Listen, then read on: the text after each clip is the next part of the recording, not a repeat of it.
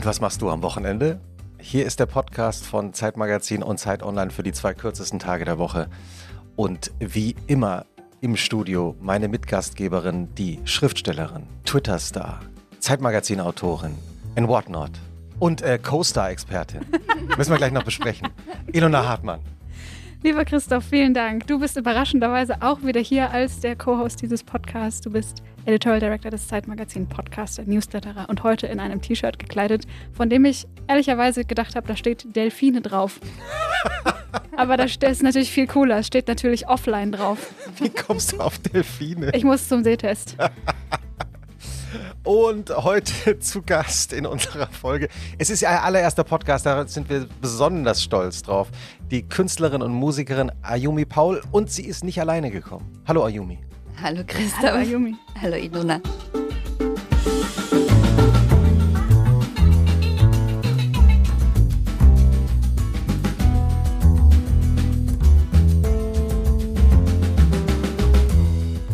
Ayumi hat etwas mitgebracht. Liegt nämlich hier auf dem Tisch. Stimmt, wir haben noch eine zweite Gästin sozusagen. Das ist äh, meine Geige. Hm, hat die einen Namen? Sie hat keinen Namen. Sie hatte vermutlich schon ganz viele Namen, unendlich viele Namen und sucht sich immer mal wieder den passenden aus. Aber heute hat sie mir noch keinen mitgegeben. Wie alt ist sie? Sie ist fast 300 Jahre alt. Wow. Ja, sie wurde um 1750 in Florenz gebaut. Das ist komplett geisteskrank. Verrückt. Ja, Spürt man das? richtig gut Eigentlich? geisteskrank, ne? Ja, natürlich. Also es ist wirklich magisch. Das ist sozusagen eine meiner ältesten Freundinnen. Deine anderen Freunde denken auch gerade nach, sag mal, so alt bin ich jetzt auch wieder nicht. Und, und wie, wie lange spielst du schon auf der Geige? Mm, noch gar nicht so, also im Verhältnis dazu, wie lange ich schon Geige spiele, nämlich seit äh, über 35 Jahren, spiele ich noch gar nicht so lange auf oder mit ihr. Ich spiele mit ihr seit ähm, ungefähr zehn Jahren. Ja. Und wie Mhm. kamt ihr zueinander? Wir haben zueinander gefunden, weil sie meiner tatsächlich meiner allerersten Geigenlehrerin gehörte, Mhm. die in der Nähe von Gießen lebt. Das kennst du ja, Christoph. Ja. Und ähm, Müssen wir auch gleich noch drüber sprechen. Liebe Grüße in die Heimat. Genau, lieben Gruß an meine erste Geigenlehrerin. Und ähm, die hatte sehr, sehr lange auf dieser Geige gespielt und als sie nicht mehr spielen konnte, hat sie mich gefragt, ob ich sie kaufen möchte.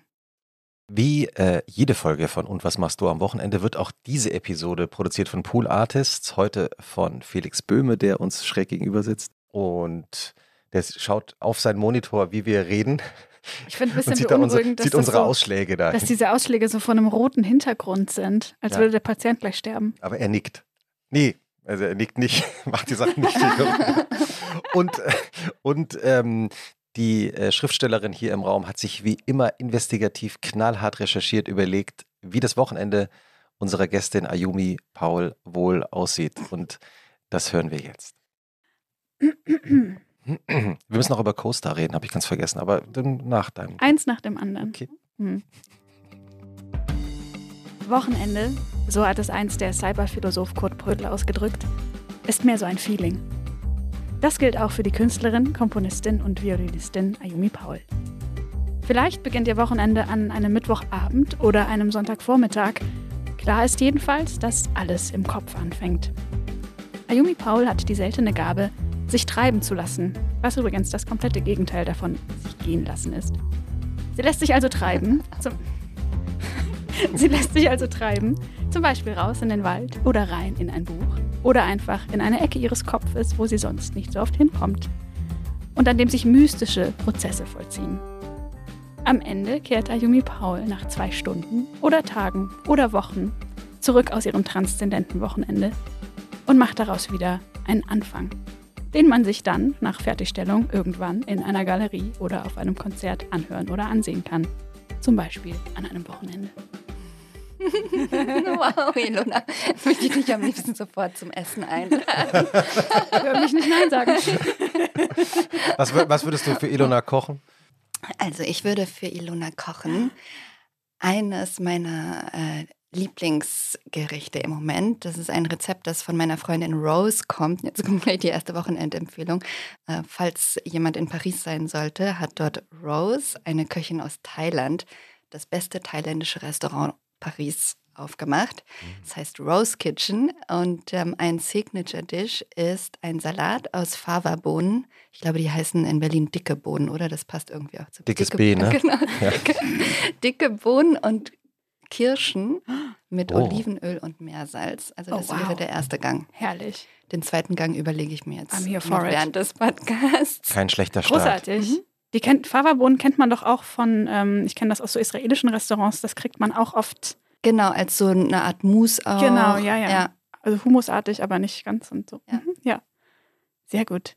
Und äh, ist dein Wochenende richtig beschrieben worden? Ich wusste nicht, wie ich erklären sollte, dass es für mich tatsächlich kein Wochenende gibt. Und ich wusste auch nicht, wie ich erklären sollte, dass ich total gerne in meinem Kopf und in meinen Gedanken herumreise. Und jetzt hat Ilona das ja alles schon erklärt. Deshalb braucht ihr mich eigentlich gar nicht Ja. mehr. Ich habe das einfach ergoogelt. Ja, ach so, okay. ich dachte, du hast es Das erfüllt. hat, du nee, hast ich habe schon so hab Antennen dieses ausgeschaltet. Feingefühl, das habe ich nicht. Nee. Das glaube ich dir jetzt einfach mal nicht. Wie geht dein Samstagmorgen los? Das finde ich immer die, die eigentlich eine schönste Frage fürs Wochenende. Mhm. Gut, dass du nach Samstag fragst, weil das ist vielleicht der einzige Tag in meiner Woche, die ansonsten überhaupt nicht nach Wochentagen strukturiert ist, der so ein ganz bisschen strukturiert ist, weil da nämlich der ganz tolle Markt am Winterfeldplatz stattfindet. Du Wo wohnst, ich äh, dann- wir, wir nehmen ja hier in Berlin auf und du Mhm. wohnst in Berlin-Schöneberg. Genau. Und auf diesem Markt würde ich dann zum Beispiel die Kirschen und äh, dicken Bohnen für Ilona kaufen. Und, und wann gehst du dann auf den Markt? Es gibt ja, wir hatten zum Beispiel Lena Klenke, die Schauspielerin aus München zu Gast, die Ja. sagt, sie steht, steht extra früh auf, damit sie im, am Viktor-Ali-Markt in München eben Mhm. noch die wirklich guten Sachen bekommt. Ich gehe auch relativ früh hin, wenn ich es schaffe. Und das ist dann besonders schön, aber wenn ich es nicht schaffe, ist es auch okay. Und hast du einen Lieblingsstand? Ja, es gibt mehrere Lieblingsstände. Es gibt zum Beispiel einen sehr, sehr guten Lakritzstand. Ah. Ist wirklich sehr gut. Was ist das Gute an besonders guter Lakritze? Hm, dass sie schon leicht angetrocknet ist. Magst du süße oder salzige? Salzige. Mhm. Ja. Okay, wie heißt der Stand? Weißt du das zufälligerweise? Ich weiß nicht, wie er heißt. Aber am Winterfeldplatz, Ja, am Winterfeldmarkt. Platz. dann findet man ihn, Genau. den Stand. Ja. Und dann gibt es einen ganz, ganz tollen Stand von einer polnischen ähm, Frau, die die besten Tomaten verkauft, die ich jemals in Deutschland gegessen habe. Gleich am Eingang, wenn man reinläuft auf Höhe der Kirche. Und hat sie nur Tomaten? Ist das ihr Sie hat USP? fast nur Tomaten, daran Geil. erkennt man sie. Und in allen Formen und Farben, also so richtig großartige ähm, Formen, die ich noch nie vorher, also selbst im Bioladen nicht gesehen habe. Mhm. So Himbeertomaten und solche Sachen. Mm. Wirklich ganz toll. Tomaten in Berlin äh, ist kein leichtes Thema. Ich habe von Gastronomen schon gehört, dass die wirklich verzweifelt sind, weil sie eigentlich Ja. keine richtig guten Tomaten Nee. bekommen in Berlin. Aber da, sie müssen also zu, deiner polnischen Tomatenexpertin gehen. Genau.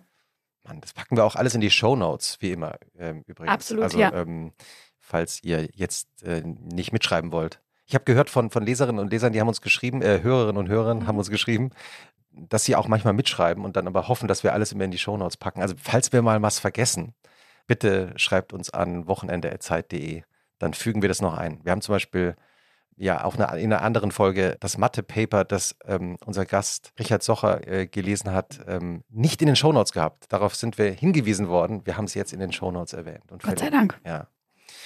Ähm, wir müssen noch kurz über CoStar reden, weil kurz bevor wir aufgezeichnet haben, äh, angefangen haben aufzuzeichnen, fing Ilona laut zu lachen an. Ich dachte, es lag an mir, aber ähm, nee, es lag ausnahmsweise ähm, an einer Nachricht, die du bekommen hast. das muss ich jetzt leider ansprechen. Also was ist Co- CoStar ist eine, vielleicht erklären wir noch mal kurz für die zwei unter unseren Hörern, die noch von CoStar nicht gehört haben, was CoStar eigentlich Mir ist. wird auch gerade klar, I'm that person. Also ich bin, also alle lästern so im Internet über diese Frauen so, hey, was ist da, what's your moon sign? Oh, your Aries rising, oh my God. Mittlerweile weiß ich sogar äh, meinen Chart Ruler, Planet und so diesen ganzen Kram. Es ist wirklich, ja, ich bin zu tief drin in diesem Astro-Thema. Nicht mal, weil ich so sehr dran glaube, aber irgendwie ist es eine schöne Beschäftigung. Aber wie sagst du immer, man beginnt mit ja, ironisch angefangen, ernsthaft drauf hängen geblieben. mm, Ähm, Costa ist eine App, in der kann man seine Geburtsdaten eingeben und dann bekommt man da ein sehr detailreiches äh, Horoskop ausgespuckt.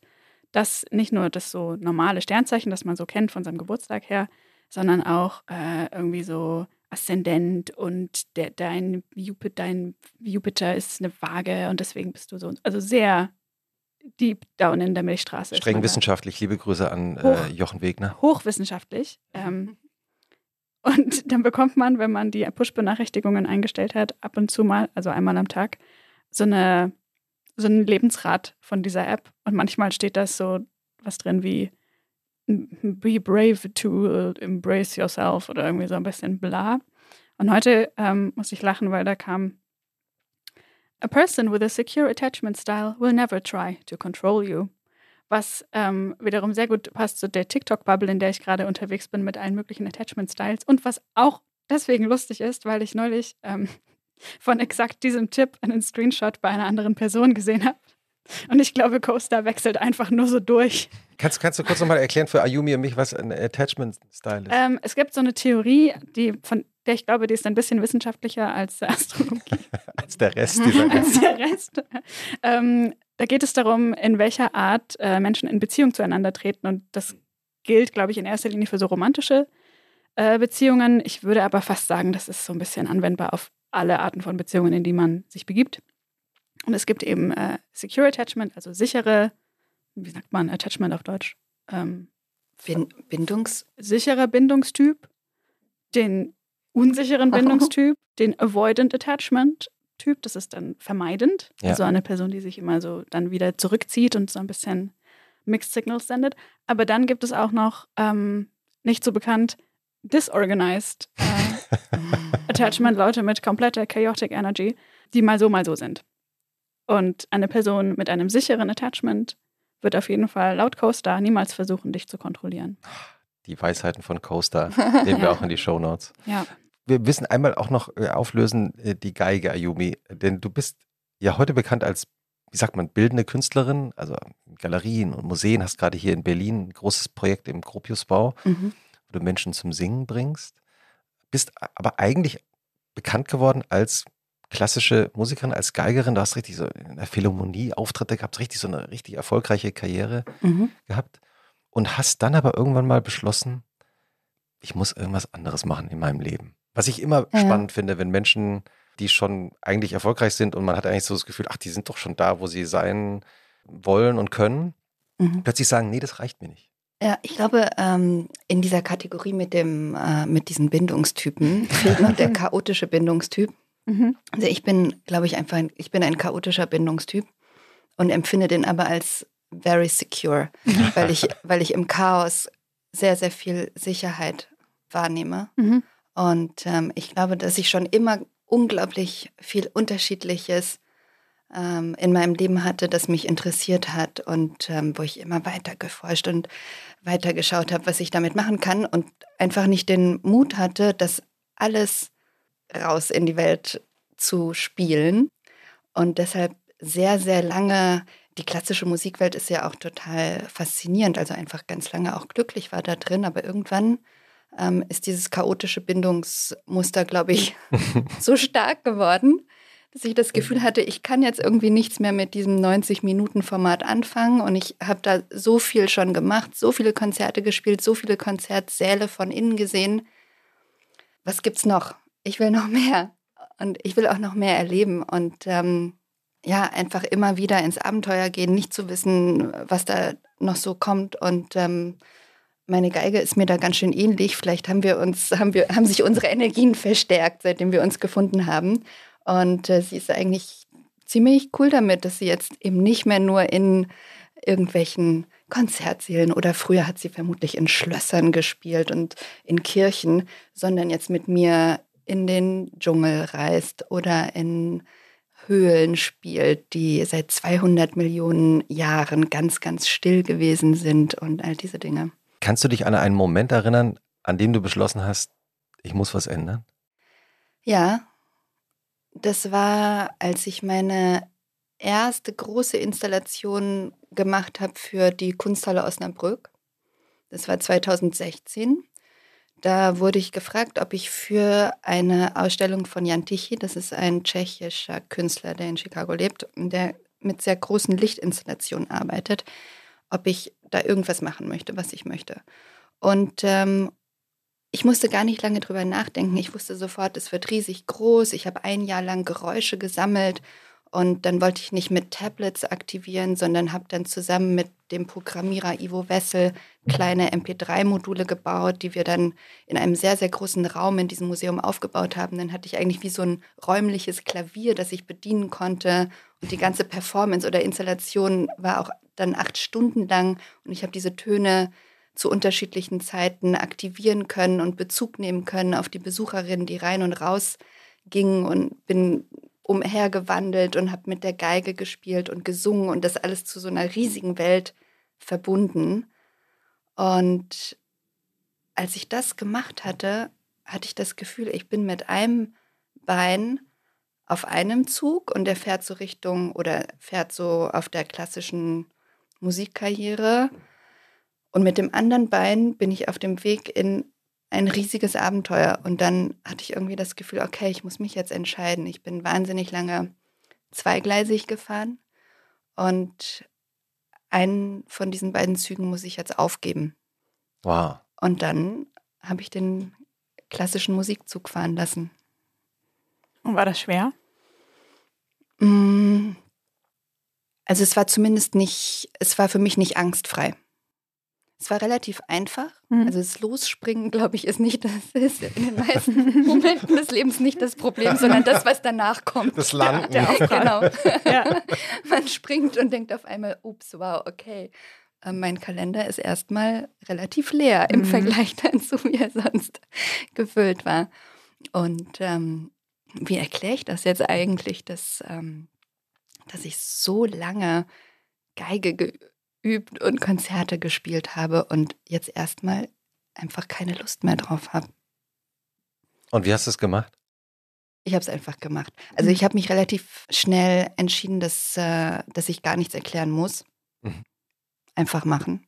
Mhm.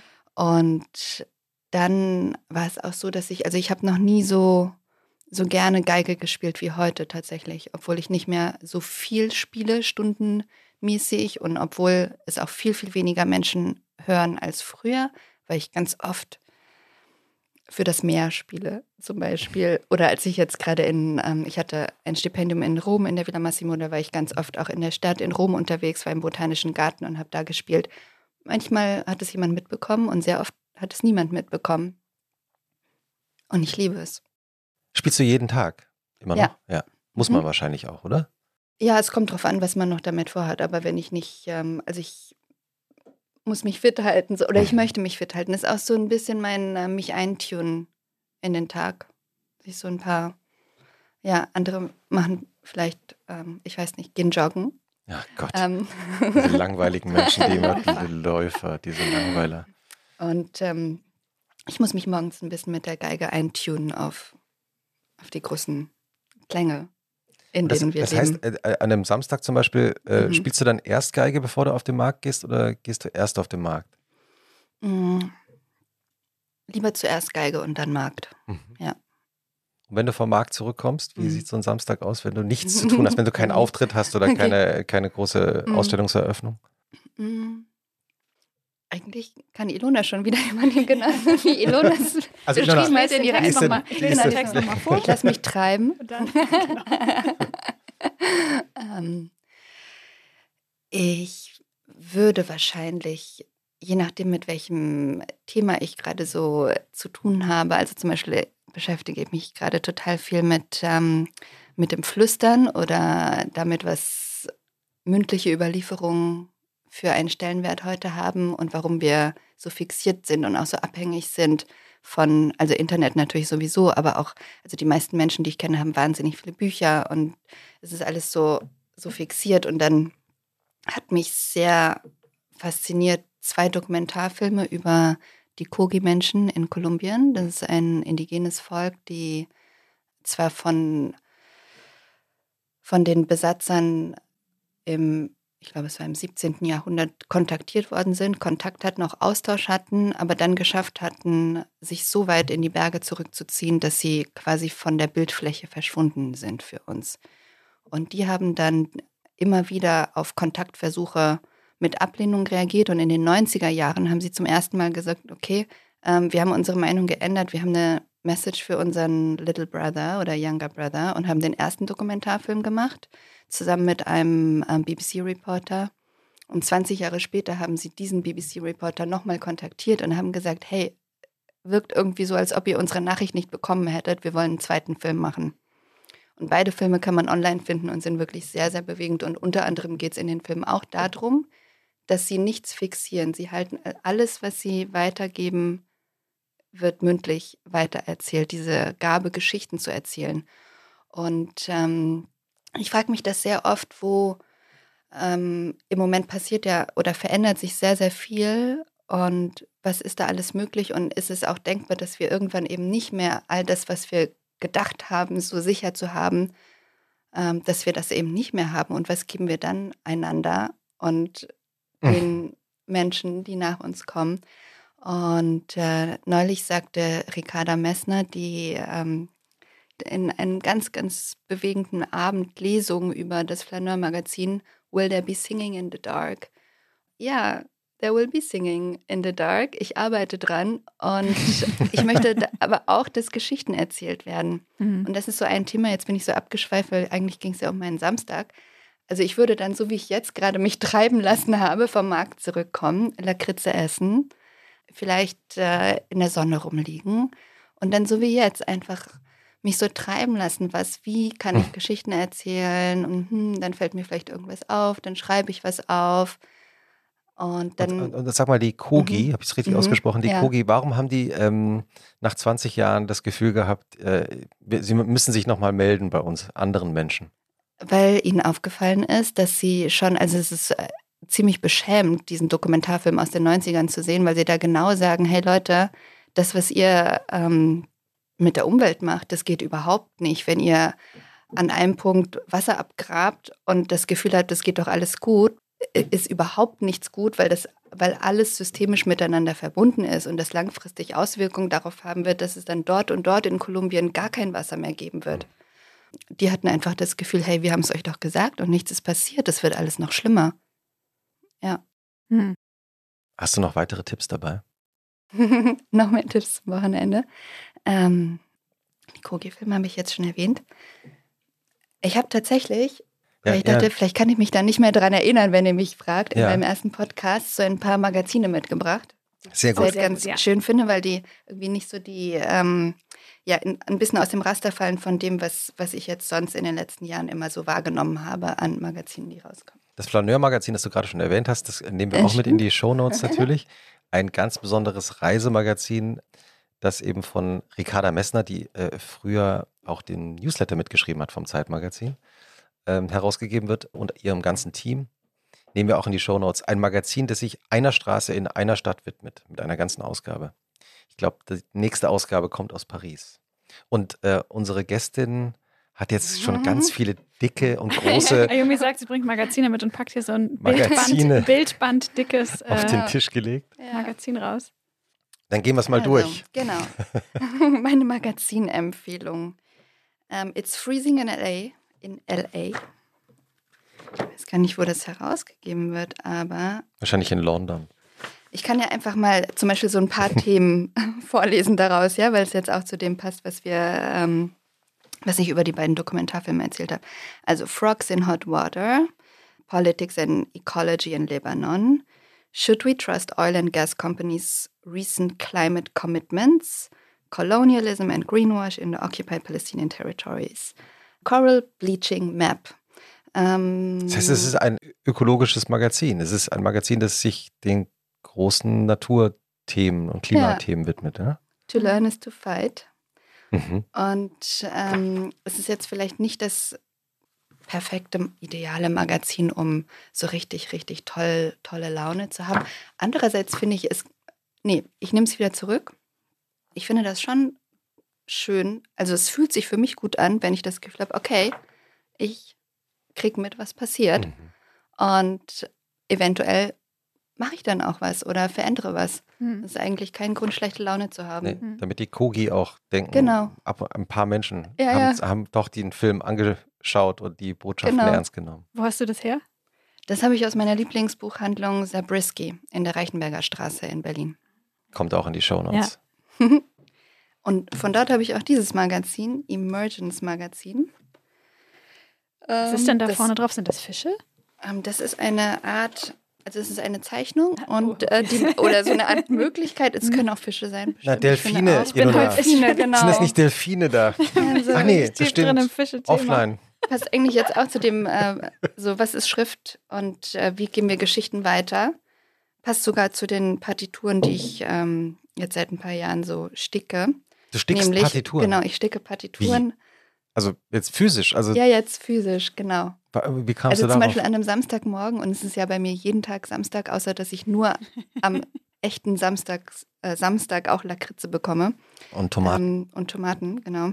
Stickst du? Ich sticke Partituren und entwickle dadurch eine neue Musikschrift. Und weil du gerade gefragt hast, Ilona, was das ist, das ist auch ähm, eine Arbeit von einer Künstlerin, die ähm, entweder an Fischen orientiert oder an anderem sich auch gefragt hat, muss Schrift so aussehen, wie sie aussieht, oder können Ja. wir auch anders Schriftsymbole entwickeln und Ja. wie würden wir die dann ähm, weitergeben?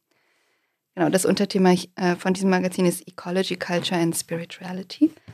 Ähm, genau, und es ist einfach auch sehr, es ist einfach unglaublich schön. Also hier geht es zum Beispiel um, habe ich jetzt willkürlich aufgeschlagen, Seite 126, um die vielen, vielen verschiedenen Bohnensorten, die es gibt. Jetzt sind wir. Fava-Bohnen, Ah. genau. Dickes B. Ja.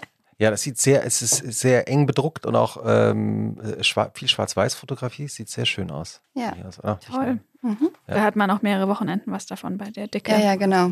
Auf jeden Fall. Aber es ist schon so, also wenn ich so drüber nachdenke, leben wir schon in einer auf Text hyperfixierten Zeit. Also auch zum Beispiel sowas wie, was früher eher erzählt wurde, wie Witze oder Humor, Ja. ist ja jetzt auch eher textbasiert. Also zum Beispiel Memes funktionieren oft mit nur mit einem Spruch, mit einem Slogan, mit einem Text noch drin. Und so lustige Tweets, Ilona, wie ist denn das? Ja, zum Beispiel auch extrem sprachbasiert. Äh. Das heißt, die funktionieren eben nicht, wenn man sie ausspricht. Nee, das, das, also nicht, dass ich das nicht auch schon mal gemacht hätte, das war aber so der, äh, wie soll ich sagen, der mittransportierte Cringe war irgendwie Teil des Konzepts, Mhm. aber den gibt's halt. Also ich glaube, sobald man eine Sache ihrer ursprünglichen Form enthebt, kann das entweder sehr spannend werden und es Ja. entsteht was Neues, Tolles daraus, oder man merkt einfach, oh, das es ist schon einfach am besten da aufgehoben, wo es ist. Das ist interessant, ne? Das wäre eigentlich, Mhm. vor ein paar Jahren hat man ja gedacht, die Schrift stirbt aus, Ja, das Bild siegt ja. Mhm. und jetzt ist es eigentlich gar nicht so, ne? Hm. Ich, ich wollte auch nochmal fragen zum Flüstern, was ich natürlich äh, schön finde, weil wir sind ja hier in einem akustischen Medium. Mhm. Mhm. Was fasziniert dich am Flüstern? Ich kam auf das Flüstern, weil ich äh, dieses Spiel Stille Post total interessant finde. Und cool finde. Und ich angefangen habe, darüber nachzudenken, was würde passieren, wenn ich jetzt eine, wenn ich Stille Post größer denke. Also irgendwie scheint das auch sowas zu sein, was in meinen Arbeiten oder Projekten jetzt, wo ich nicht mehr auf, ähm, auf das klassische Musikformat mich beschränken muss, sondern so quasi unendlich groß denken kann dass ich mich gefragt habe, was wäre, wenn ich so eine stille Post mal losschicke in die Welt, flüstere in die Welt und irgendwie so einen Zeitrahmen von zum Beispiel einem Jahr oder so festlege und gucke, was für eine Geschichte dann nach einem Jahr wieder bei mir landet. Das heißt, es ging eher um ja, Flüstern im Bezug zur stillen Post, aber nicht um das Flüstern an sich. Aber Flüstern an sich ist auch sehr schön. Flüstern ist eigentlich auch ganz schön. Ich, macht man viel zu selten. Viel zu selten. Wir sollten eine Flüsterparty machen, einen Flüsterpodcast. Es ist der erste Flüster-Podcast, Ilona. Was denkst du? Bin mir manchmal nicht sicher, weil ich habe eh eine leise Stimme und ich werde so oft falsch verstanden. Vor allem, wenn ich eine Maske auf habe. Ist das, also ist das die Flüsterpost in deinem alltäglichen Leben? Ich mache jeden Tag Flüsterpost und ich kriege auch nie, was ich will, deswegen. Unser, unser Produzent ist gerade etwas nervös geworden, aber ansonsten ist alles, ist alles okay. Ähm, du hast noch ein, ein drittes Magazin, sehe ich auf deinem Stapel. Ja, also ich habe noch ein drittes Magazin und ein Buch, das ich unbedingt vorstellen wollte oder gerne vorstellen wollte. Das dritte Magazin ist The Lesson. Das wird herausgegeben von Anna-Rosa Krau und Dörte de Jesus und Sophia Schwab. Eine Und da geht es- Fotografin aus Berlin. Genau, Anna-Rosa Krau ist eine Fotografin aus Berlin. Sophia Schwan ist, glaube ich, auch Fotografin. Bin mir aber nicht sicher. Entschuldige, Sophia, falls ich das jetzt falsch angekündigt habe. Auf jeden Fall ist sie auch Magazinherausgeberin. Genau, also alle drei sind gemeinsam Herausgeberinnen dieses Magazins, das genauso wie die anderen beiden Magazine sich eben mit der ähm, Klimakatastrophe, in der wir uns befinden, auseinandersetzt und sich aber auch mit ganz, ganz vielen anderen Dingen einfach, ähm, ja, wie würde ich es beschreiben, mit Themen, die immer präsenter werden, auseinandersetzt und die sehr, sehr schön umsetzt und sehr menschlich und ähm, ja, einfach ein ganz wunderschönes Magazin. Mhm. Schön.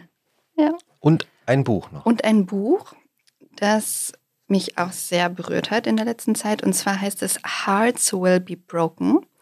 Und ähm, Tiana Strickland hat es selbst herausgegeben, ohne einen Verlag. Und sie hat es vorgestellt vor ein paar Wochen auf einer Lesung im Kellys. Das ist ein ähm, neuer Ort im Wedding. Ich weiß nicht, ob ihr da schon mal wart.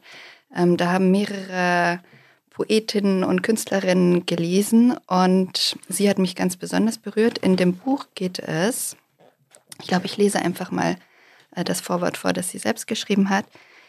Starting with my first love in 2006, going through chronologically until the time of me starting this book, I'm showcasing the patterns and differences that come up within each relationship, the raw emotions, showing how I actually saw them and sometimes how they saw me.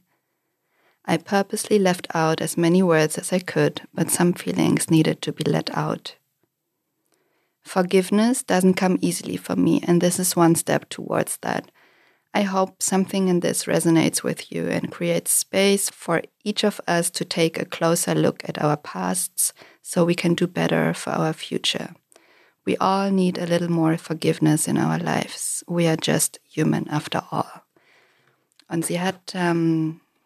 Sie also plädiert dafür, dass wir äh, mehr vergeben, weil wir eben nicht so perfekt sind, wie wir gerne ja, wären. Und auch, aber sind wir wieder bei den ähm, Bindungstypen, dass wir vermutlich alle auch ganz schön viel Herzschmerz erlebt haben. Mhm.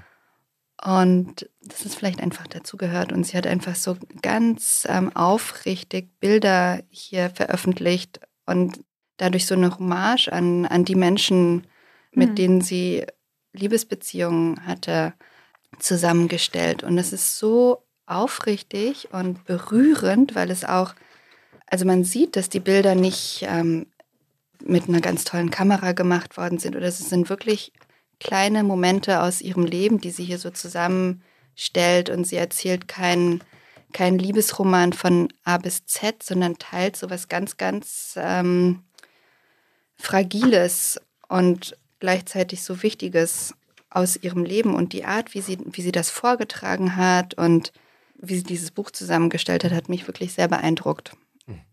How can beauty and evil live in one person? Hm. I will never truly understand you. Es, hat, es ist auch so mutig. Also es ist wirklich mhm. so eines der mutigsten Projekte, ähm, die mir in der letzten Zeit begegnet sind. Mhm. Und sie auch als toll. Frau. Mhm. Ja. Hearts will be broken. Ja, Hearts will be broken. Nehmen wir auch in die Show Notes. Mhm. Du hast ganz am Anfang erwähnt, dass ähm, wir beide in derselben Stadt geboren mhm. sind. Das ist lustigerweise etwas, was wir, als wir uns mal kennengelernt haben vor ein paar Jahren, in Berlin festgestellt haben, weil wir haben uns nie kennengelernt früher, also in Gießen. Was verbindest du eigentlich mit deiner, mit deinen Wochenenden in deiner Kindheit? Ähm, wenn du jetzt spontan an deine Wochenenden in Gießen denkst. Du mhm. bist ja wirklich in der Stadt aufgewachsen. Ich bin ja, ja, auf dem Land aufgewachsen, also auf dem Dorf, noch ein paar Kilometer entfernt. Mhm. Was fällt dir da als erstes ein? Mhm. Du bist ja, also was er sagt, mhm. mit, einer, mit einem, einem, deutschen Vater und einer japanischen Mutter aufgewachsen, mhm. was ja schon eine ungewöhnliche Konstellation war, besonders auch in den 80ern, 90er, 80ern vor allem. Ja obwohl ja Gießen eine Universitätsstadt ist, die viel internationaler ist, als man so denkt, aber trotzdem natürlich eine kleine Stadt mit knapp 100.000 Einwohnern.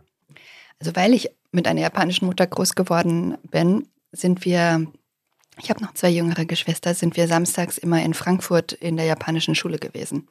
Mhm. Und diese japanische Schule war sehr ähm, demanding. Ähm, Japanisch eben. Ja, genau. Also die japanische Schule ist sowieso viel ähm, hat eine viel höhere Workload für die Schülerinnen als die deutschen Schulen. Und diese japanische Schule in Frankfurt hat dann versucht, an einem Tag, eben am Samstag, oh den ganzen Schulstoff von einer Woche oh in, no. in, Japan irgendwie rüberzukriegen. Und ähm, ja, das war immer relativ stressig, wenn ich daran zurückdenke. Da seid ihr also morgens, das ist eine gute halbe Stunde nach hin, Frankfurt genau. gefahren. Und dann hatten wir den ganzen Tag Schule und sind abends wieder zurückgefahren. Gott. Ja. Und dann habt ihr Japani auf Japanisch, Auf Japanisch. den Unterrichtsstoff versucht nachzuholen, den japanische Schülerinnen und Schüler In einer, Woche, Woche machen. Genau.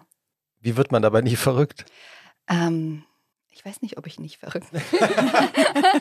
Nein, aber das ist Aber ja, ich habe mich erholt davon, ja. ja, was ist ja nicht möglich eigentlich, oder? Es ist nur möglich, wenn, wenn es Eltern gibt, die ähm, das total unterstützen, also Hm. einfach dabei sind, wenn die Hausaufgaben gemacht werden müssen und so weiter. Und ähm, ja, wie ist es sonst möglich? Ich habe keine Ahnung, wie es möglich war. Ja. Hm. Ja, Das heißt, du bist ein paar Jahre lang praktisch auf eine. Doppelschule, genau. Ja. Ja. Und ich hatte, glaube ich, deswegen auch dann ziemlich früh schon Probleme in der deutschen Schule. Ich hatte nämlich dann, ich erinnere das noch genau, in der zweiten Klasse äh, in der deutschen Schule auf einmal das Gefühl, wow, Matheunterricht, ich steige voll aus, weil das habe ich ja alles schon, habe ich alles schon gemacht. Und ich muss einfach diese, ich sehe nicht den Grund, weshalb ich diese Hausaufgaben machen soll, weil ich das ja alles schon gelernt habe oder verstanden habe. Und ähm, das fand der Mathematiklehrer natürlich nicht besonders cool, dass ich ihm gesagt habe, dass ich das verstehe und deshalb keine Hausaufgaben machen möchte.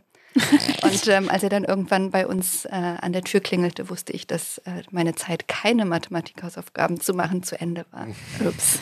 Von da an musste ich die immer unterschreiben lassen. Ja.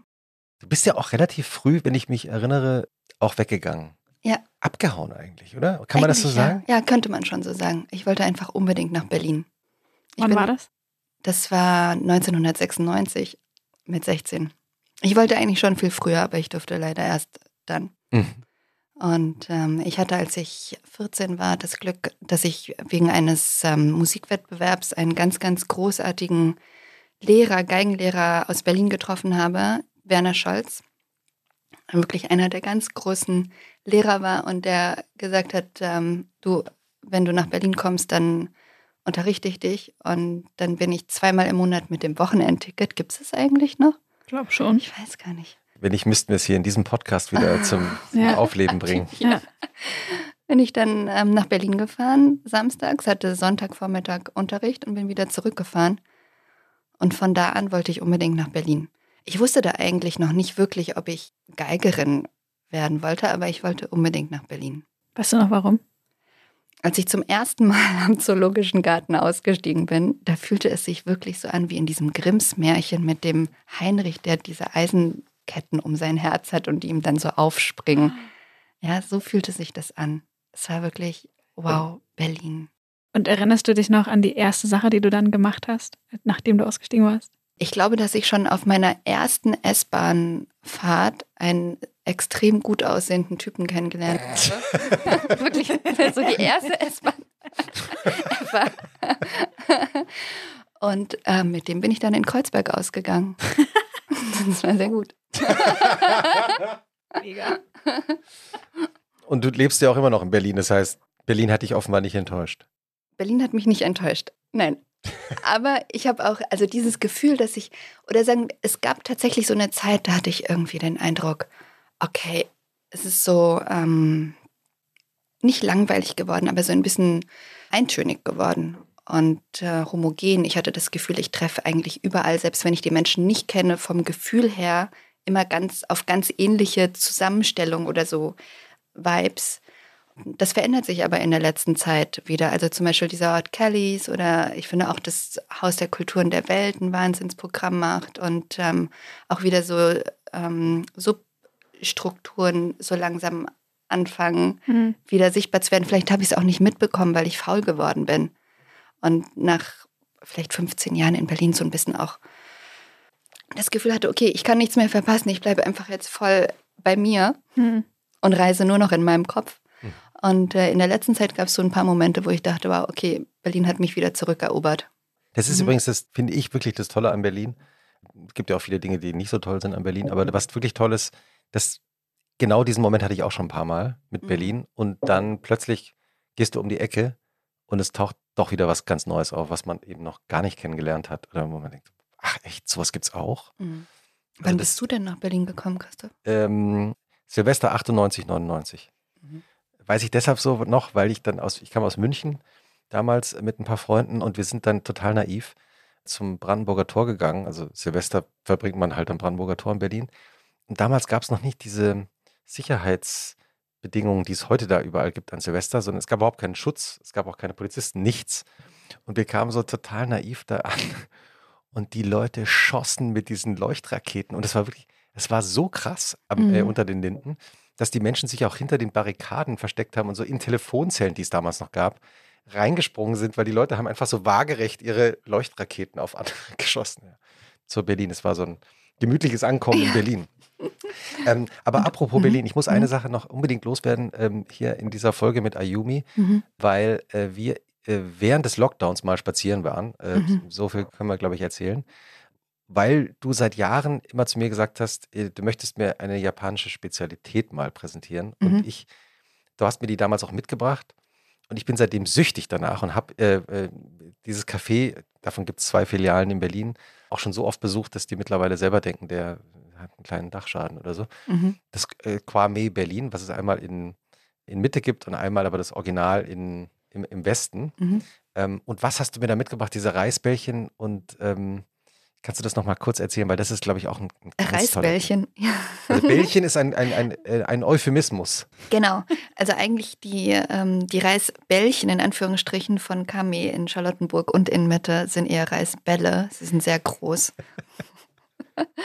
und ähm, originaler wären sie ähm, kleiner, glaube ich. Vielleicht gab es sie schon immer auch in klein und groß, so wie mit allen Dingen im Leben kleine und große. Und ja, und das ist zum Beispiel so etwas, womit ich aufgewachsen bin, dass sowas ähm, in Japan nimmt man sowas morgens mit in die Schule anstatt Pausenbrot. Und es ist auch etwas, das ich sehr vermisse. Also ich wünschte, es gäbe noch mehr Reisbällchenstände in Berlin.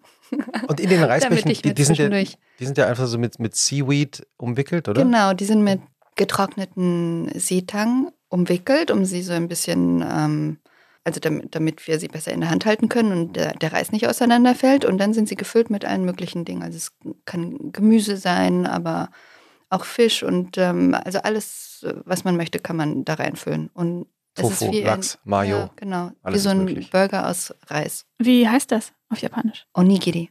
Ah, Mhm. das sind aber nicht diese, was man im Supermarkt manchmal bekommt, diese dreieckigen. Ja, ja, genau. Sind das die? Das sind die. Ah, Ja. ja die kenne ich auch. Sehr Aber lecker. Genau, sie aber die sind lecker. dreieckig da. Genau, dreieckig ist auch so eine klassische Form. Also in Japan findet man sie sehr oft dreieckig. Und die gibt es bei Kame mhm. in Mitte und im, in Charlottenburg. Charlottenburg. Ja. Ja, ist wirklich toll. Ganz frisch zubereitet. Geil. Werbung. Diese Woche in der Zeit? Die Bücher des Frühlings. 16 Seiten blühende Fantasie. Von gefährlichen Liebschaften, einer Flucht auf dem Mississippi und magische Erzählkunst. Das Literaturspezial zur Buchmesse in Leipzig. Die Zeit, Deutschlands größte Wochenzeitung. Jetzt am Kiosk oder direkt bestellen unter zeit.de/slash bestellen.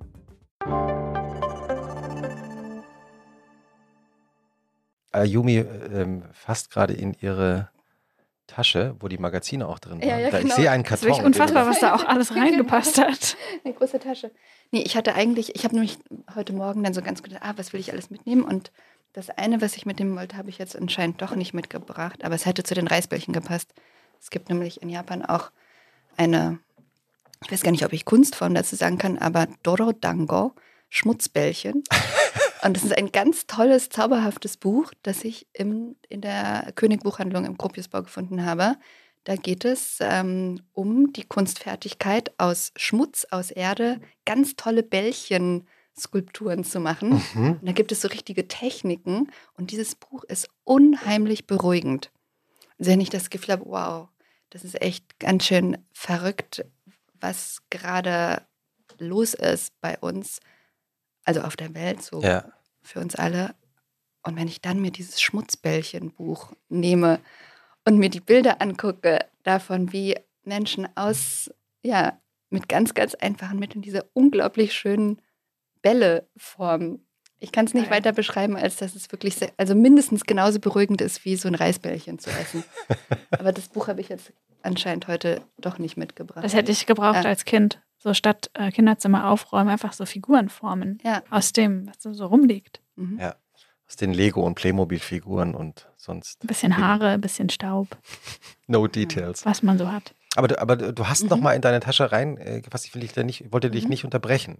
Ah, ihr wollt wissen, was ich noch so in der Tasche habe? Ja, naja, klar. Also ich meine, wenn wir das, wenn wir das schon so sehen, da ist ein Karton, sehe ich da gerade, oder? Ja, da ist ein Karton, da ähm, sind Aufnahmen drin, weil ich nämlich dachte, vielleicht würdet ihr wissen wollen, warum die Geige von Anfang an sagte, sie freut sich total auf den Podcast, weil sie auch noch nie bei einem Podcast war, aber sie möchte nicht spielen oder vorgeführt werden. Und ähm, dann dachte ich, vielleicht bringe ich dafür oder zeige ich euch die Art von Aufnahmen, die ich in der letzten Zeit so mache, weil die nämlich, Ja. weil ich glaube, dadurch dann wir verstehen oder ich hoffe, so ein bisschen schlüssig wird, warum ich nicht mehr so viel, ich sage jetzt immer so Frontalkonzerte mache oder so normale Aufnahmen. Also ich habe so eine Editionsarbeit angefangen. Da nehme ich auf, aber es gibt jede Aufnahme nur 50 Mal. Und das ist zum Beispiel die, mit der ich angefangen habe, vor drei Jahren. Da ist dann jetzt hier mit der Aufnahme zusammen auch ein Polaroid, das ich an dem Tag der Aufnahme vom Himmel gemacht habe. Mhm. Und ähm, eine kleine Geschichte dazu, warum ich ausgerechnet an diesem Tag, am 21. Juni 2017, um 10, als es dunkel geworden ist, angefangen habe, die zweite Partita von Johann Sebastian Bach zu spielen. Und warum? Und ähm, weil das das Stück ist, das ich spiele, seitdem ich 16 bin und das für mich so ein bisschen wie mein tägliches, also wenn ihr mich zum Beispiel fragen würdet, ähm, wie sieht ein Spaziergang für dich am Wochenende aus, könnte ich darauf auch antworten, ich spaziere einmal durch die zweite Partita von Johann Sebastian Bach. Und das seitdem ich 16 Jahre alt bin. Und jedes Mal, wenn ich diesen Spaziergang mache, fällt mir irgendwas auf, was ich vorher noch nicht gesehen oder noch nicht gehört hatte. Und ich wollte das gerne so festhalten, dass genau dieses Gefühl, dass es immer nur ein Spaziergang ist und keine Performance, kein perfektes Konzert, das wollte ich festhalten an diesem Abend und ähm, eben auch dadurch nochmal verdeutlichen, dass ich auch eine Wolke an dem Tag fotografiert habe, festgehalten habe, die ja auch nur in dem Moment genauso ist, wie sie ist und sofort wieder ähm, sich verändert. Genau, und dann ist es auch so ein Verortungsprojekt für mich, weil die Orte, an denen ich es aufnehme, auch immer auf die eine oder andere Weise mit einfließen. Also hier bei, dem erst, bei der ersten Aufnahme sind es eben diese Wolken, die ähm, jetzt keine feste Verortung sind, ist vielleicht wieder mein chaotisches Bindungsprinzip, dass die trotzdem auf mich unglaublich beruhigend wirken, obwohl sie sich ständig verändern. Danke, Co-Star. genau, danke Coaster. Jetzt ähm, schäme ich mich nicht mehr, das so deutlich zu sagen, dass ich ein chaotisches Bindungsverhältnis. Und diese zweite Aufnahme, die ich gemacht habe, heißt. Also die Aufnahmen sind ja auf CDs, ne? Genau, Gebrannt. die sind auf CDs. Die zweite Aufnahme, die ich gemacht Eingepackt habe, heißt. in, in Papier. In so Das einem- sieht Sieht immer super ganz ästhetisch und schön aus, Ja. muss man jetzt mal sagen. Die Kisten sind, also jetzt zumindest ab der zweiten Edition, sind sie hand ähm, geklebt, handgebaut von einer japanischen Buchbinderin Saki Oseki, die auch Mhm. ganz tolle Notizbücher herstellt. ah, nehmen die wir mit in die Shownotes. ihr erwerben kann. Und ähm, diese zweite Aufnahme, die habe ich gemacht auf dem Tennisplatz hinter der Schaubühne. Ich weiß Der nicht, berühmte ob, der Tennisplatz, berühmte Tennisplatz. Auf dem Nabokov schon gespielt hat. Genau, schon Nabokov hat dort gespielt und ich kenne auch Menschen, deren Eltern sich dort ineinander verliebt haben.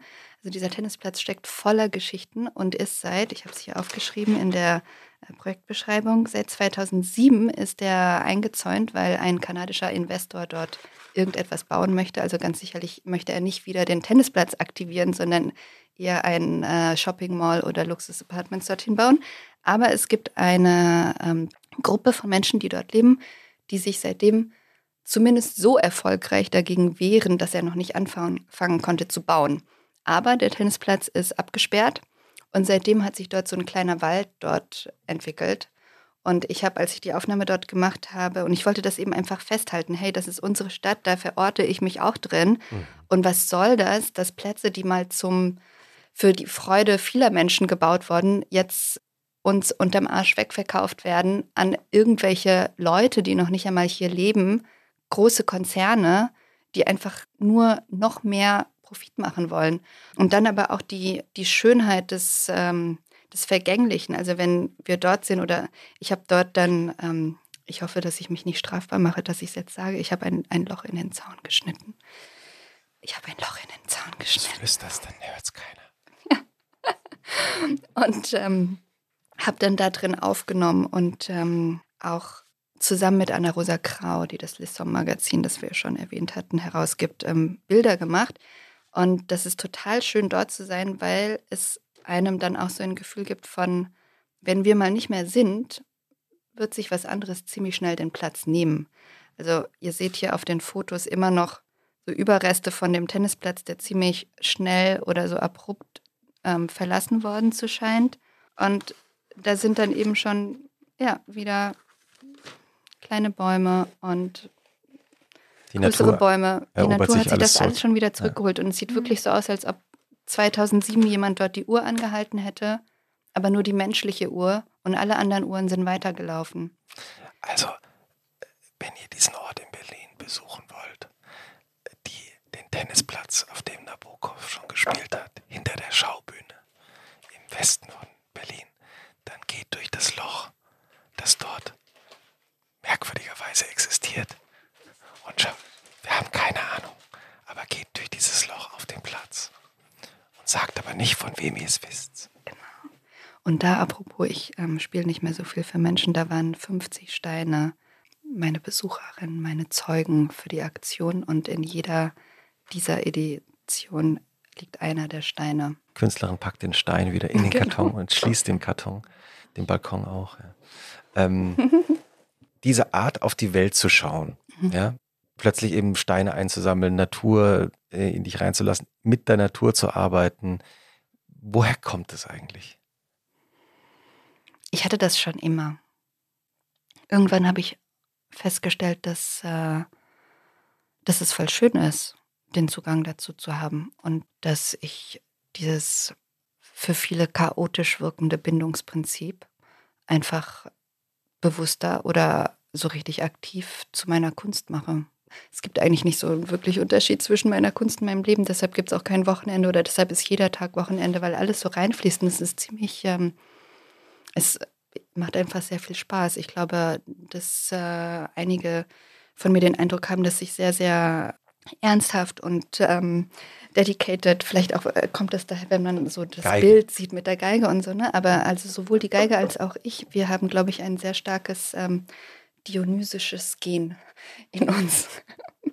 und sind deshalb eigentlich immer eher auf äh, so Freude und solche Dinge aus und diese Verbindung zu spüren mit allem, was um einen ist und große Kontexte wahrzunehmen und auch Paradoxe aus, auszuhalten und einfach so zu sehen. Also ich kann, ich kann es nicht mehr abstellen. Es wurde mal versucht durch diverse Schulsysteme und so weiter, es abzuschalten, aber es ähm, hat nicht funktioniert und jetzt ist es einfach wieder voll da. Weil du, weil du Schulsystem gerade sagst, Mhm. ähm, nur um diese gedankliche Klammer äh, abzuschließen, die ich vorhin in meinem Kopf aufgemacht habe. Mhm. Wenn du mit 16 nach Berlin gegangen bist, Mhm. nur jetzt sozusagen für die Eltern unter uns, ähm, wie ist sozusagen deine akademische Ausbildung? Achso, ja. Ähm, vielleicht muss ich jetzt auch wieder flüstern. Okay, das ist okay.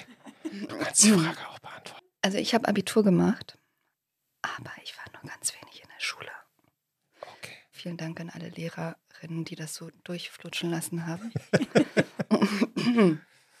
Also ich habe Hier nennen wir ich hab jetzt mein, keine genau, Namen. hier nennen wir keine Namen. ich habe mein Abitur gemacht und äh, würde aber, also wenn ich mit mir selbst sprechen würde, als ich so 16, 17 war, würde ich flüsternd sagen, hey, Abitur ist nicht so wichtig, mach einfach, worauf du Lust hast. Aber damals hat mir das niemand geflüstert und Mhm. deshalb habe ich das Abitur gemacht und danach habe ich an der Musikhochschule Hans Eisler angefangen, klassische Violine zu studieren. Dann habe ich noch ein Aufbaustudio in den USA gemacht, an einer ganz tollen Uni. Das war wirklich sehr bereichernd. In der Nähe von Chicago, Indiana University. Dann bin ich wieder zurückgekommen. Also ich habe all diese ähm, Diplome und Abschlüsse, aber ich habe sie tatsächlich äh, nie wieder, ich weiß gar nicht, ob ich die irgendwo noch habe. Also ich ähm, habe das nie irgendwo vorzeigen müssen. Ja, das kommt natürlich darauf an, was man macht. Ja, ich meine, stimmt, ich, ja. ich, ich sage sowas auch, auch öfter mal, weil ich habe die einzige Schulausbildung, die ich habe, ist Abitur und das auch noch in Hessen. Hm. Äh, dafür- Wenn ich das immer sage, werde ich immer beschimpft aus Hessen. Also deswegen, äh, das ist ja schon länger her. Das Hessen-Abitur ist heute sicher ganz toll. Damals war es etwas leichter, glaube ich. Mhm. Nicht so wie Ilona, die ja das knallharte Baden-Württemberg-Abitur hinter sich hat. ähm, aber es kommt wahrscheinlich auch darauf an, welchen Beruf man anschließend ausübt, äh, ob man da irgendwie dieses Abitur braucht. Mich hat es auch nie jemand mehr gefragt. Mhm. Äh, ja. Aber wie warst du als Jugendliche? Also was war deine Form der Rebellion? Also früh weggehen wahrscheinlich, eine Ja. davon. Aber hattest du zum Beispiel immer, weil du gesagt hast, du hattest diesen Zugang zur Mhm. Welt immer schon, Mhm. war das auch was, wo du als Jugendliche das mal nicht mehr wolltest oder wo du anders sein wolltest? Mhm. Oder war das immer im guten Kontakt mit dir? Nee, also es, ähm, ich war, ich bin durch ganz, ganz viele Phasen durchgegangen als, Mhm. als junger Mensch, als Jugendliche und äh, zum Teil auch in Bereiche, die ich selbst flüsternd nicht in einem Podcast erzählen dürfte, könnte. und ähm, ich hab, welche Bereiche denn? Kannst du da nicht eine Andeutung machen?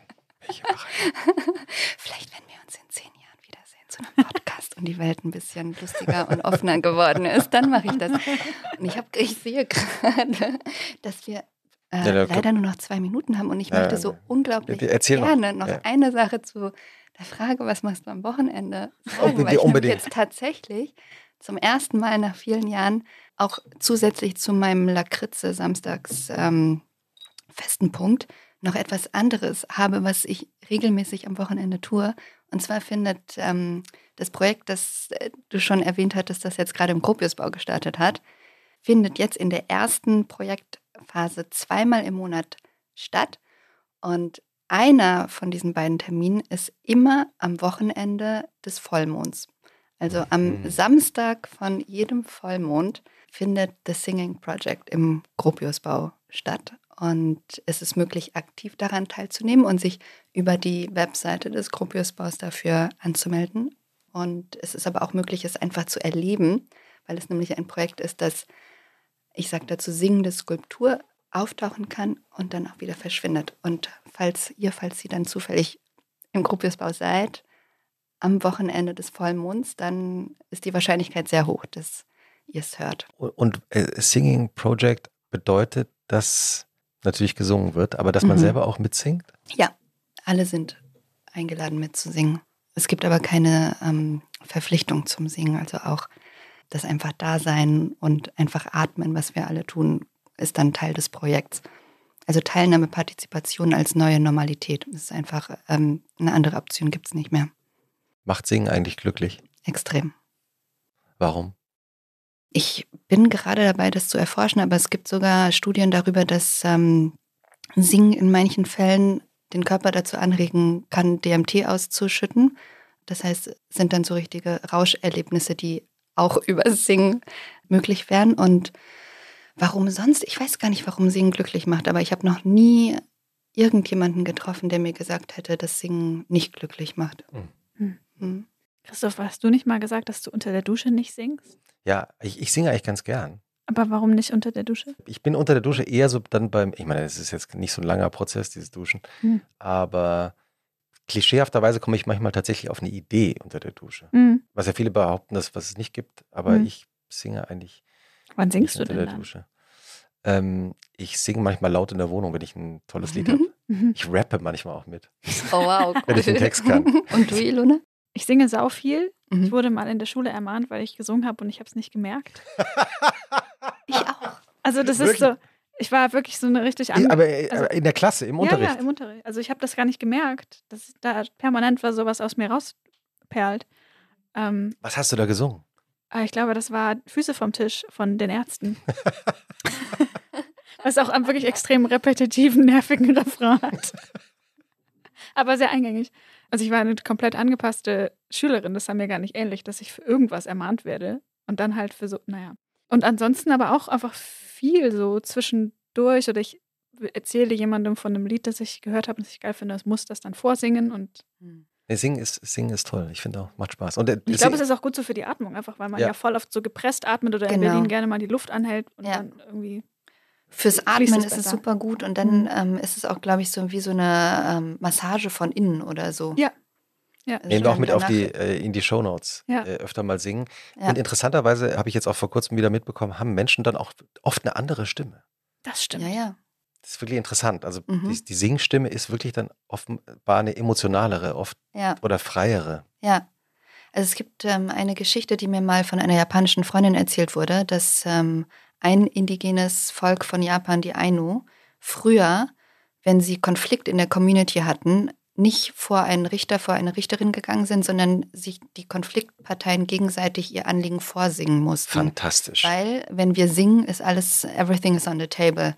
Da sind eben auch die ganzen Zwischentöne drin, die wir nicht in Sprache packen können. Dann wären wir auch schon wieder in Schrift, bei der Schriftsprache. Ja. Was ist beim Schrift, was ist da drin und was lässt sich darüber transportieren, was nicht. Und das fand ich total faszinierend und macht irgendwie auch Sinn. Also ich habe es bisher noch nicht geschafft, mit einem Menschen, mit dem ich Streit hatte, dann ähm, ihn sie dazu zu bringen, einfach mit mir darüber zu singen.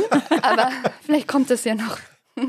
Aber ja, stimmt. Also ich, Stimme ist ja auch krass intim irgendwie Mhm. auf eine Art. Also ich hatte mal ein paar Stunden bei einem Vocal Coach und ich fand das krass, wie nervös mich das gemacht hat am Anfang, mich mit meiner eigenen Stimme auseinanderzusetzen, auch laut zu sein, auch diese ganzen, also man macht dann so Aufwärmübungen aus dem Schauspiel, wo man auch teilweise singt oder komische Geräusche macht.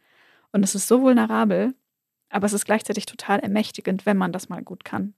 Das ist schon irgendwie wild. Wir haben immer eine Frage, immer dieselbe Frage am Ende unseres Podcasts. Äh, bevor wir die gleich stellen, Mhm. habe ich noch eine andere Frage, ähm, weil ich bei einem privaten Abendessen vor ein paar Tagen war und eine Köchin plötzlich sagte, dass sie, ähm, mir fällt der Fachbegriff gerade nicht ein, aber die Welt durch Farben sieht oder Dinge mit Farben verbindet. Mhm. Gibt's Synästhetikerin? Ja. Danke, Ilona. Und sie sagte, Mhm. dass für sie bestimmte Tage bestimmte Farben haben. Mhm. Ayumi, wenn du jetzt überlegen würdest, wie das Wochenende für dich aussieht, welche Farbe hat das Wochenende? Oder vielleicht hat ja auch der Samstag und der Sonntag, vielleicht haben die auch eine unterschiedliche Farbe. Welche Mhm. Farbe assoziierst du mit dem Samstag oder mit dem Sonntag? Hm, schöne Frage. Also, ich würde, ich sehe jetzt irgendwie intuitiv einen Regenbogen. und weil jeder Tag Samstag und Sonntag ist, dann vermutlich jeden Tag Regenbogen. Ähm, Im schönsten Fall. Ja, das Mhm. Regenbogen. Und unsere Schlussfrage, Ilona? Ich würde eigentlich gerne erstmal von dir noch wissen, welche Farben die Tage haben. Ja, also der Samstag ist für mich blau, interessanterweise. Hm. Hm. Bei mir ist der Samstag gelb und der Sonntag weiß. Ah. Und ich habe irgendwann mal rausgefunden, dass das zumindest bei mir wahrscheinlich daran liegt, dass wir ganz lange früher eine Fernsehzeitung hatten. Und die Tage waren eingefärbt in verschiedene Farben. Ah. Und ähm, ich habe auch gedacht, ich wäre so krass synästhetisch unterwegs und so. nee, und einfach nur die zu. Nee, einfach nur Gong. einfach zehn Jahre lang die Hör zu auf dem Tisch gehabt, wo halt der Montag blau war und der Donnerstag äh, grün Hm. und der Freitag schwarz. Und seitdem ist das einfach, Hm. nun ja, nochmal ruined it. Nee, die Schlussfrage, die wir eigentlich immer haben, ist, Mhm. was findest du schlimmer, den Mhm. Sonntagnachmittag oder den Montagmorgen? Ich glaube, das ist, dass ich das gar nicht beantworten kann, weil ich weder weiß, wie sich der Sonntagnachmittag anfühlt oder anfühlen sollte, noch wie sich der Montag anfühlt. Also ich kann sagen, dass aus der Zeit, als ich noch sehr viele Konzerte gespielt hatte, Sonntag mein Wochen äh, Montag mein Wochenende war, weil am Wochenende ja meistens Konzerte stattfinden und Montag war so ein guter Tag, um sich mit mir zu verabreden. Leider haben montags auch Friseure zu und Restaurants auch ich- mittlerweile. Genau, ja. ja. und deshalb ähm, waren meine Montage oft eingeschränkt, aber ja, so Montag war dann mein, ähm, damals mein Wochenende und heute, nee, kann ich es echt nicht beantworten, was schlimmer ist, Sonntagnachmittag oder Montagvormittag. Weiß ich nicht. Aber ich habe auch bei dir den Eindruck, so richtig schlimm ist auch einfach, ist nichts. Nee. Ne? Nee, nee. also es gibt. Ähm, Im Flow-Zustand irgendwie darf ja. alles gleichzeitig sein. Genau, im Flow-Zustand darf alles gleichzeitig sein. Da darf auch total viel Trauer sein. Ja. Aber ist okay. Ja, Das Abenteuer im Positiven suchen, oder? Genau, stimmt, das haben wir vorhin gesagt. ja das, war war, sehr schön. Aufzeichnung. ein von Ilona. Ausspruch meiner Ja. Freundin Andrea, die das Ja. mal zu mir gesagt Ja, hat. das fand ich eben so gut. Kurz bevor, bevor wir angefangen haben aufzuzeichnen, hast du davon erzählt, Ilona. Mhm. Wie, wie kam Andrea da drauf? Naja, es- eine anwesende Person im Raum sucht ab und zu mal das Abenteuer im Negativen. und hat dann schwerwiegende Probleme. Der Grund dafür ich. Das habe ich dann meiner Freundin Andrea erzählt und habe mein Leid geklagt, mal wieder. Und dann meinte sie irgendwann, Aber Ilona, du musst jetzt einfach auch mal das Abenteuer im Positiven suchen. So ein Ja, gutes Motto. Das ist nämlich auch, darf ich noch einen Tipp äh, geben? Und zwar habe ich mich neulich total darüber gewundert, warum Johanniskrauttee, das gibt es ja in Drogerien und auch in der Apotheke, dann immer so angepriesen wird, als wenn wir Depressionen haben oder wenn Menschen Depressionen haben, dann können sie Johanniskraut trinken und das ist dann äh, stimmungsauffällend. Ich finde, dass wir die Latte viel zu niedrig setzen, was das Schöne und Fröhliche angeht. Warum muss ich Johanniskraut trinken, wenn es mir so richtig schlecht geht? Warum kann ich nicht, wenn es mir richtig gut geht, einfach noch ein bisschen mehr? Weil Johanniskraut ist, hat anscheinend wirklich so Stoffe, die so ein bisschen stimmungsaufheiternd sind. Ist doch immer schön. Ja. Warum warten, bis, äh, ja, bis Ja. es trüb wird? Also Make deshalb Johanniskraut ist äh, richtig ein toller Tee. Und während ich über Johanniskraut spreche, muss ich ähm, an zwei Kolleginnen denken, die auch immer sehr stimmungsauffällend auf mich wirken. Darf ich das jetzt so unverschämt noch ganz schnell in die letzte Minute Wir drücken? bitten darum. Und zwar die beiden Künstlerinnen Anna Prawczki und Serafine 1369, die beide jetzt ähm, bis nächsten Herbst als Artist in Residency auch im Gropiusbau sein werden und die beide ganz, ganz tolle Arbeiten machen. So viele Tipps und so viel Regenbogen wie noch nie bei Und was machst du am Wochenende? So eine schöne Folge. Vielen Dank, dass du da warst, Ayumi Paul. Ich danke euch beiden. Vielen Dank. Schönes Wochenende. euch auch. Tschüssi. Tschüss.